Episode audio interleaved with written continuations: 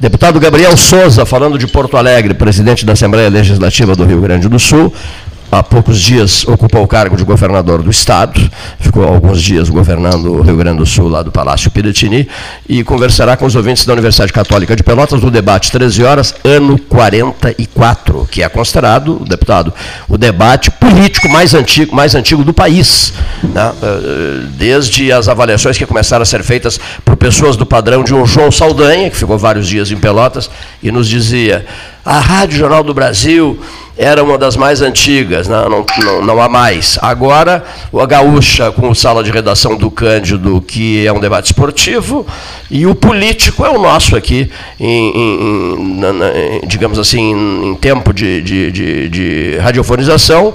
Vamos bater 44, vamos fechar 44 anos no dia 6 de novembro do corrente ano de 2022. Prazer em ouvi-lo, deputado. Boa tarde. Boa tarde, boa tarde aos ouvintes. Uma alegria muito grande estar falando num programa né, de tamanha história e de alta qualidade aí para analisar a política do Estado e do país. Né, e fico à disposição aí para a gente bater um papo sobre esse tema. O senhor está encerrando o seu período como presidente do Poder Legislativo do Rio Grande do Sul, é isso? Sim, final de janeiro eu passo o bastão aí ao novo presidente, que será o deputado Valdeci Oliveira e desde, desde a minha posse aí muita coisa fizemos, né? Um ano muito atribulado, passamos pelo pior da pandemia, né? que foi um momento crítico, dramático. Ajudamos a, os hospitais com recursos oriundos da Assembleia Legislativa, os pronto atendimentos municipais Covid.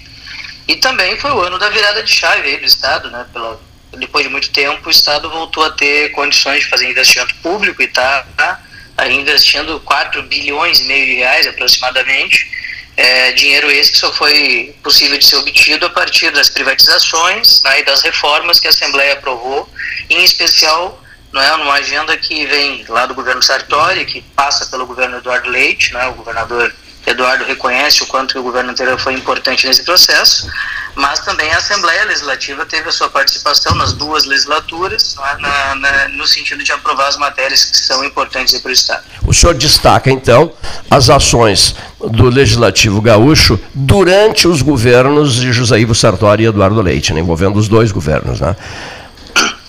Eu, eu, eu, faço esse registro porque se tu fizer uma linha do tempo, né, uma timeline ali do que, que foi feito durante os dois governos, tu vai ver que tem uma agenda muito parecida, se não igual, porque ela tem um tripé, né, ela, ela baseia-se na busca pelo equilíbrio financeiro, né, para não gastar mais que a arrecadação.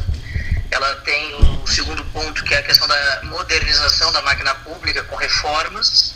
E também tem um terceiro ponto, que é o ponto que me parece mais polêmico, que é a questão de uma rediscussão do tamanho e das funções do Estado, né? onde o Estado tem que estar presente, onde ele pode estar substituído pela iniciativa privada, e aí tu entra na seara das privatizações, as concessões, as parcerias público-privadas, né? que são temas que não se via mais Sim. serem debatidos com seriedade no Rio Grande do Sul desde o final da década de 90 e que desde o início do governo Sartori, durante o governo Eduardo Leite, nós temos aí discutido e inclusive votado matérias nesse sentido na, no plenário da Assembleia. Os analistas políticos vêm destacando, e eu os leio quase que diariamente, né, diariamente, digamos, é, vem destacando uma fina sintonia entre o governador do Estado e o presidente da Assembleia Legislativa. É fato isso, né? Eu diria que eh, a gente tem semelhanças né, bastante latentes de pensamento político, né? nós temos aí uma visão parecida ou muito parecida sobre o que, que o Estado do Rio Grande do Sul precisa para se desenvolver, que é uma visão que eu chamo de liberal na, na, economia, do ponto de vista de entender que o Estado pode reduzir a sua, o seu grau de intervenção, é, mas também com responsabilidade social é, na medida em que precisa estar agindo naquelas áreas onde a população de fato precisa dele, ou seja, o Estado necessário, né? nem o Estado máximo, nem o Estado mínimo, o Estado é, subsidiário, que subsidiará a sociedade sempre que ela precisar dele. Eu entendo que o governador Eduardo Leite tem um pensamento próximo a isso, assim como também tinha o governador Sartori, e eu fui líder do governo Sartori e agora presido a Assembleia Legislativa neste ano passado e neste ano e este ano durante o governo Leite. Então, uh, sim, tem uma relação harmoniosa, mas também tu tens que notar uma característica que eu acho que a gente também compartilha, tanto eu quanto o governador, que é o diálogo, né? a afeição pelo diálogo. Então, uh, mesmo quando eventualmente temos divergências, a gente tem um ambiente político criado no Estado, harmonioso né, entre os poderes, que propicia uh, o diálogo e esse diálogo encontra as convergências mesmo quando há divergências. Né? Então, no meio das divergências, a gente se esforça em encontrar Sim. aquilo que pode vir a ser convergente para poder construir uma agenda de soluções para o Estado. Seguidinho, o senhor já vai falar com o nosso colega de trabalho, Paulo Gastão Neto, mas eu só quero enfatizar um ponto. O senhor está falando para o sul do Rio Grande, Gabriel Souza, MDB, presidente da Assembleia Legislativa do Rio Grande do Sul. Então eu queria fazer um bate-bola rápido com o senhor, quer dizer, a origem de Gabriel Souza. Gabriel Souza nasceu em. Tramandaí, onde estou agora. Estou, resido em Tramandaí. Reside. O senhor está que nem o deputado Marcos Vinícius Vera de Almeida, né, que eh, mora, mora em TAPS, pode ser? E, e, e, atua em Porto Alegre. Ele faz o vai e vem todos os dias. Sabe? É, só faz isso a mesma coisa, faz a mesma coisa, né? Bom. Faço a mesma coisa e pelo fato de estar com Covid neste momento, né? Sim. Fui positivado no final de semana, estou em isolamento aqui na minha casa, trabalhando online. O, gover o governador também está, né? Governador, este, fiquei sabendo também, até falei com ele hoje de manhã, está sem sintoma, mas também está isolado aí devido a ter positivado ontem. A PCR deu positivo ontem e ele também está em isolamento. Que idade o senhor tem, deputado? Fiz 38 anos agora, dia 2 de janeiro. Que beleza, hein? 38. Ah, os meus 38. O, cam o camarada aos 38 faz projeções, evidentemente, inúmeras, né? É, é, o senhor, claro que faz projeções políticas, especula-se muito, volta aos analistas políticos, dizendo, destacando, que Gabriel Souza poderá participar do processo eleitoral 2022, é, buscando ou uma candidatura ao governo do Estado, ou numa composição é, importante, exercendo um papel decisivo. O que, é que o senhor tem a dizer sobre isso e sobre o seu MDB? Eu tenho defendido abertamente no MDB desde o final do ano passado, é, que é quando começou a falar mais, mais intensamente das eleições, que nós temos que fazer alianças com quem pensa, é, quem pensa parecido conosco e não com quem pensa diferente da gente. Né? Eu até costumo brincar que não dá para misturar camelo com girafa né, na, na política. Né? Nós temos que ter alianças com partidos que pensam parecido com o que nós defendemos. Então, tenho defendido que este projeto que está em andamento desde o governo Sartori, durante o governo Eduardo Leite, é um projeto que tem que ter uma sequência numa terceira edição de governo. Ah, esse projeto, inclusive, ele não é teórico apenas, ele é prático na medida em que está apresentando soluções para a população, com investimentos públicos, com a presença do Estado é, sendo aprimorada onde ele precisa estar, como é o caso da saúde, da educação, da segurança, da infraestrutura, agora na agropecuária, com essa estiagem violenta que estamos vivendo. Então, o Estado precisa ter recursos financeiros para tanto, precisa ter as contas organizadas, senão ele começa a não ter dinheiro nem mesmo para pagar suas próprias contas, inclusive a folha dos seus servidores. Então, é preciso ter dinheiro para dentro dele e para fora dele para poder retornar os impostos pagos pela sociedade. Aliás, os impostos que foram diminuídos aí no início deste ano devido a esta agenda de diminuição do tamanho do Estado, que faz com que a carga tributária possa ser relativamente menor. Então, eu tenho defendido que a gente precisa ter uma continuidade nesse sentido e tenho defendido uma candidatura que consiga agregar o máximo de partidos possíveis para poder fazer uma grande coligação de centro, que tenha o diálogo como marca principal, mas também com firmeza nas suas posições de defender esse programa. E neste sentido, se vier a ser o um entendimento do meu partido, MDB, que eu possa contribuir para fazer este, é, é, para facilitar essa possibilidade de união dos partidos, naturalmente não poderia nem é, cogitar corrida raia, né, porque estou, é, estive envolvido pontualmente em cada um dos projetos que foram votados desde o governo Sartori, né, como falei, fui líder do governo Sartori, presidente da Assembleia no governo Leite, então é, cada um dos projetos que acabaram compondo esta agenda que está entregando resultados positivos para a população, me envolvi e tenho um compromisso muito grande com essa agenda, com esse projeto. Né? Para que este projeto dê, tenha continuidade nessa hipótese, é bom, aí se o partido entender que eu tenho que vir a concorrer, estarei à disposição do partido. Né? Mas não é algo assim que eu tenha dito que é um, né, uma vontade pessoal apenas minha, ou que eu tenho que me colocar a qualquer preço. Eu estou uh, ouvindo o partido, o partido está fazendo um debate neste mês de janeiro, e se vier a concluir que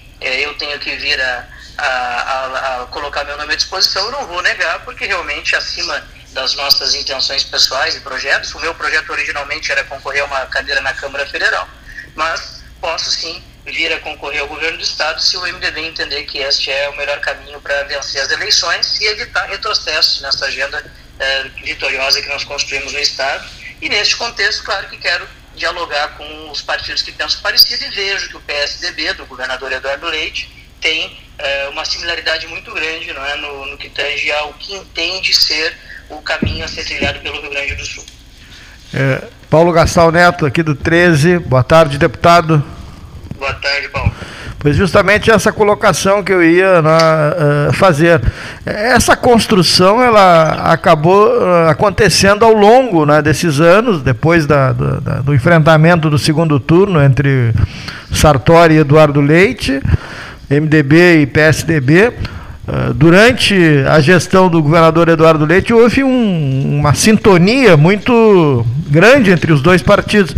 Parece que essa construção está encaminhada, ela foi feita ao longo de, de, desse período. Né? É muito claro, pelo noticiário político do, do, do, de todo o período, a gente pode ver que a, essa, digamos, união, ela veio quase ao natural. É, eu diria que os partidos eles têm suas, suas intenções de, de natural, naturalmente, legitimamente, querem disputar as eleições com seus, suas candidaturas, né? Então eu não posso né, é, é, negar que os partidos que compõem a base do governo, que são vários, podem vir a ter pretensões de apresentar nomes também, né, neste momento principalmente, que é um momento pré-eleitoral, né, para é, é, eventualmente né, progredir ou não com esses nomes eh, se concretizando candidaturas próprias. Mas é, eu entendo que nós temos aí uma possibilidade muito grande né, de fazer essa união, haja visto as semelhanças no pensamento político. Né? Tenho dito que o MDB e o PSDB, aliás, desde muito tempo, né, tem, tem proximidade no Rio Grande do Sul. O PSDB chegou a ser vice do MDB em duas oportunidades e também o MDB apoiou os dois governos que o PSDB teve aqui no estado e também o PSDB apoiou os quatro governos que o MDB teve aqui no estado. Então, quer dizer, é uma relação histórica do, dos dois partidos. E neste, nesta eleição de 2018, é um troço interessante isso, Paulo, porque na verdade nós tivemos no Rio Grande do Sul que eu chamo de zigue-zague político por muito tempo. Né? O que é o zigue-zague político? É a cada quatro anos o Estado ia para um lado, ia para a esquerda, ia para o centro, ia para a direita, ia para a esquerda e assim por diante, por decisão legítima das urnas. Né? Só que o governador assumia o, o, Estado e a primeira coisa que fazia era romper com o programa do seu antecessor. Né? Então, em 2018, nós tivemos um segundo turno inédito, que sempre teve o PT contra o MDB ou o PT contra o PSDB no segundo turno do Rio Grande do Sul, historicamente, desde o final da década de 90. A primeira vez que não aconteceu isso foi em 2018, onde a população deixou para trás os adversários em comum que nós temos, né, do ponto de vista de pensar radicalmente diferente do que entendemos ser o mais apropriado, e colocou no segundo turno duas candidaturas muito parecidas, com dois programas e projetos muito parecidos, que foi as candidaturas, foram as candidaturas do governador Sartori e do governador Eduardo. Eu votei no governador Sartori, fiz campanha com o governador Sartori, do meu partido, fui líder do governo Sartori, e não votei no governador Eduardo. Mas tenho que reconhecer que o governador Eduardo não rompeu com o governo anterior. Ao contrário, ele continuou. Aliás, nas palavras dele, né, ele disse que o governo dele não é de ruptura e é um governo de evolução. Eu entendo que, de fato, cada governo tem que evoluir né, durante o tempo é, que está governando o Estado. Portanto, lá na Assembleia Legislativa seria impossível né, nós não estarmos apoiando a agenda, que é exatamente a mesma agenda que estávamos implementando no Estado com o governo Sartori.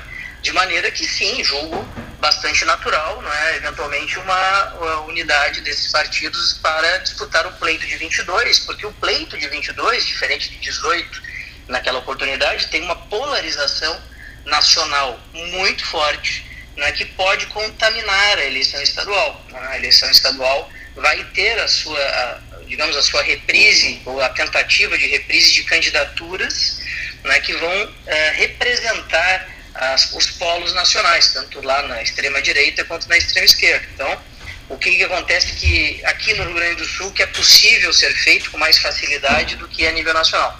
Ter um centro forte, é? com uma coligação forte, pujante, com um projeto bem demarcado, em execução, com entrega para a sociedade, mostrando que é possível ter uma terceira edição e que é salutar ter uma terceira edição dessa, desse programa.